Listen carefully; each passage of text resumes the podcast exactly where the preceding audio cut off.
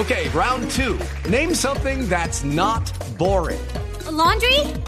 Ooh, a book club. Computer solitaire, huh? Ah, sorry, we were looking for Chumba Casino. That's right. ChumbaCasino.com has over 100 casino style games. Join today and play for free for your chance to redeem some serious prizes. ChumbaCasino.com. No purchase necessary. Full prohibited by law. 18 plus terms and conditions apply. See website for details. A, a propósito, el presidente de la de mm, Coldeportes, El director de Coldeportes, el doctor Andrés Botero. está en este momento en Argentina tratando de traer el Dakar a nuestro país. No sé si usted sabía, Sebastián. Al propósito, esta semana se anunció que factiblemente en el año 2014 no, No, no, estaría... 2015. No, no, no. En el 2014 no estaría Chile en el recorrido que se haría Perú, Bolivia, Argentina en el recorrido del Dakar y sobre el 2015 están abiertas todas las opciones. Ahora, eh, para Sebastián que conoce el territorio colombiano, ¿dónde sería bueno eh, hacer esas etapas en nuestro país? ¿De pronto en La Guajira o de pronto en el desierto de la Tatacoa, en el departamento de Huila? Pues hombre, vengo oyendo eso desde que llegué a Colombia, que hubo un anuncio en el tiempo de que, de que, de que querían traer la cara a Colombia. Lo celebro y lo aplaudo y me, me encanta la idea, pero, pero siendo un poco humildes, yo, yo creo que pues, tenemos que primero hacer como nuestros, nuestros pinitos aquí en Colombia y, y volcarnos un poco más hacia el campeonatico de rally nacional que tenemos para tener que ofrecerle a, a semejante certamen tan grande, porque porque pues uno no puede dar lo que no tiene, ¿no? Diría yo. Eh, en Colombia hay que aceptarlo y hay que trabajar para, para, para, para en ello. Eh, en Colombia no tenemos un, un, evento grande, importante, con alta participación de rally.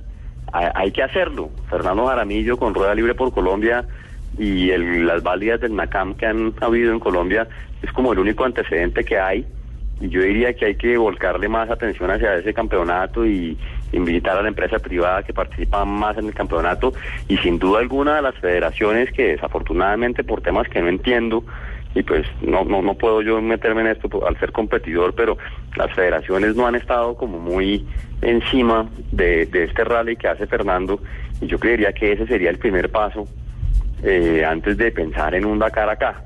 Ahora, respondiendo a la pregunta que me haces, mm, no sé por dónde conectarían con otro país, porque significaría que también tendrían que hacerlo en Ecuador o en Venezuela, porque por algún lado habría que entrar. Yo diría que sería Venezuela, porque nuestros territorios más aptos serían Guajira o Llanos Orientales, ¿no?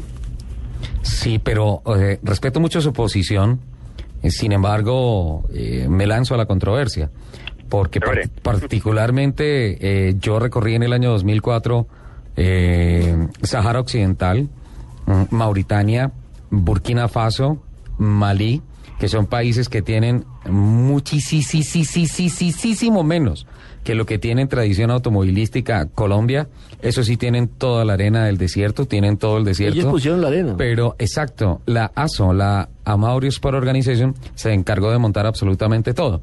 Ahora, en lo que sí estoy de acuerdo es que en que después del año 2004, que Fernando Jaramillo se fue a África, participó en el Dakar, aprendió de esto, porque la experiencia y el objetivo era aprender cómo se hacen los rally rides, eh, tomar de ellos la normativa técnica, la logística y todo eso, obviamente se necesita demasiado billete para poder tener una infraestructura como la que tiene la Mauri, pero de igual manera poco a poco se va creciendo en esto y pues de la mano con la ASO y el soporte, por ejemplo, que pudiera dar Rueda Libre por Colombia en nuestro país, estoy seguro que se puede hacer. Y tendríamos el apoyo del gobierno nacional porque nos dijo Claro. aquí en este micrófono el Andrés señor Botero. Andrés Botero que había consultado con el presidente de la República, el doctor Juan Manuel Santos, para poder hacer esa propuesta y escuchar cómo se podría traer el rally a Colombia. Aparte de eso, tendríamos dos años para la organización.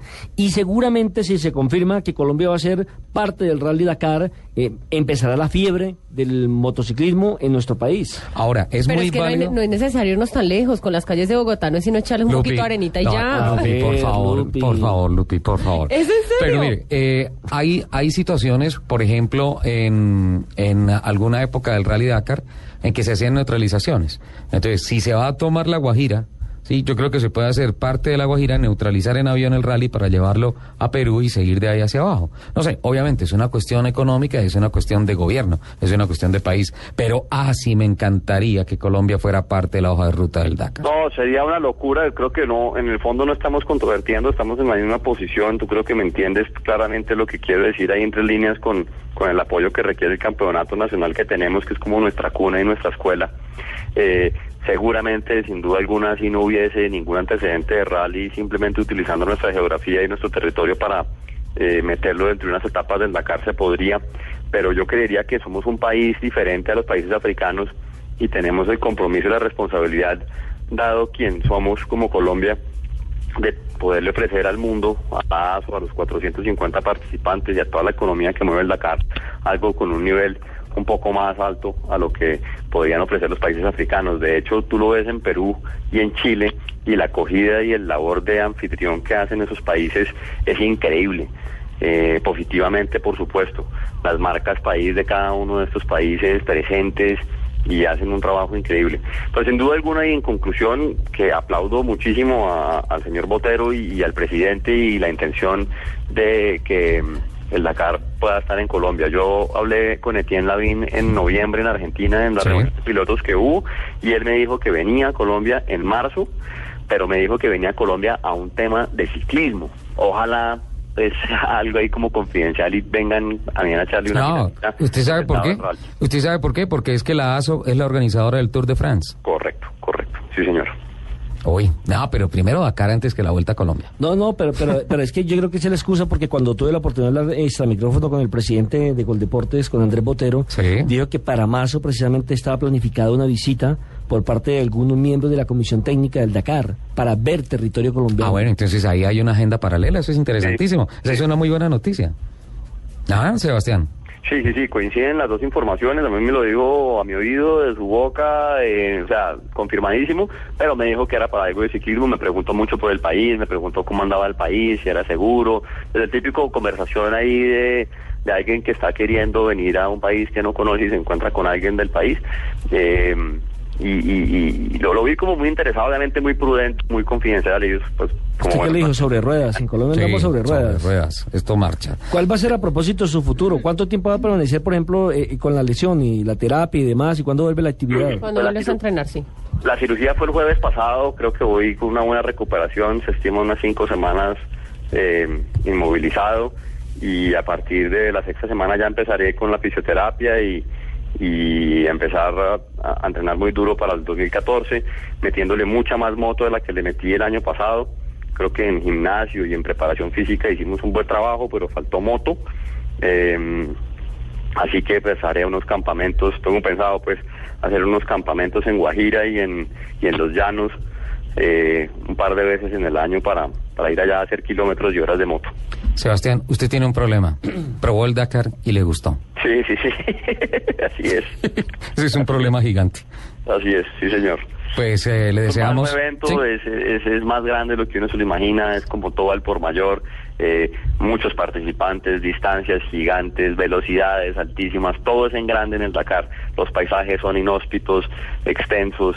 Yo diría que, que, que es un tema al por mayor y, y, y bueno, ¿qué más quisiera yo que poder llegar a, a, a su culminación en el 2014? Mire que esto se está componiendo. Luzpi se ofreció para el comité de bienvenida a la gente de la ASO, de la ASO aquí en El Dorado. Eso es imposible que nos digan que no. No, ven representación vamos a estar. Sí, eso no me cabe la menor duda. No me cabe la menor duda. Sí, ya. Entonces pensemos en que Dakar sí hay. Bueno, más bien Bien. preparémonos. Sebastián, eh, eh, gracias en nombre de Colombia, gracias en nombre de todos estos apasionados, que sabes perfectamente que somos todos nosotros, por eh, esa representación digna que usted hizo del país. Eh, los accidentes están ahí en la hoja de ruta, son para aprender, son para pasar por encima de ellos, para evolucionar, y pues me encanta que la conclusión sea, sí, me gusta y sí, vuelvo. Hay que trabajar por ellos, por favor en la hoja de ruta de su trabajo para poder evolucionar y hacer el proyecto del año 2014, cuente con nosotros. Muchas, muchas gracias por ese acompañamiento, de verdad que sí, es necesario. Eh, gracias por haber hecho seguimiento a la cara durante estos días y pues por esta llamada, esta invitación tan chévere que se está en su programa. Lamento mucho no haber ido al estudio. Me hubiera gustado mucho ir allá a, a a patanear un rato, que se la pasan muy bueno ustedes. No, oiga, estudio. no. Nosotros- corten a este señor. No pataneamos, No lo volvemos- ¿qué tal No, ah? no lo volvemos a entrevistar, cortado. ¿Qué Ahí, me, toca decirle, ah, gracias al nombre de Blog Deportivo, gracias al nombre de Autos y Motos, gracias al nombre de Lupi. Qué No, barbaridad. no, no, patanear en el mejor sentido. Si lo que más me gusta en la vida es patanear y gozarla y, y pasarla bueno como ustedes lo saben hacer en ese estudio que tienen un trabajo envidiable. 10.49 de la mañana, Sebastián Toro, el piloto que habló y nunca más va a volver a hablar en Blue Radio. Después de lo que dijo. Eh, le voy a aplicar una frase que tienen Sí, los, los secuestres. Dice, jinete que no se caiga de su caballo no es jinete. Exacto. Aplicándosela a los motociclistas es Mo- igual. motociclista que no se caiga no está en el límite, no está buscando el límite, así ¿Qué es. es lo que hay que hacer apenas se cae uno del caballo, Nelson? Señor, ¿Y qué es lo que hay que hacer apenas uno se cae del caballo? pues a mí me llega a tomar el caballo, lo primero que hago es vender el caballo. Toca subirse otra vez ahí mismito. No, sí, eso es cierto. Mire, esa es una frase que aplicó un chileno que eh, vino hace muchísimos años a Colombia y que fue uno de los precursores de la equitación en, en nuestro país. Era un militar chileno y él, y él- hay una frase en la escuela eh, militar, en la de la 106 en la caballería, que dice, jinete que no se caiga no es jinete. Y lo firma el- ese general, Bueno. ya que murió hace aproximadamente dos años. Pues jinete Sebastián, adelante porque el 2014 nos espera una, nos espera con una hoja de ruta interesante. Sebastián, un abracito, recupérate pronto. Oh, Gracias, gracias a ustedes. 10 de la mañana, 50 minutos.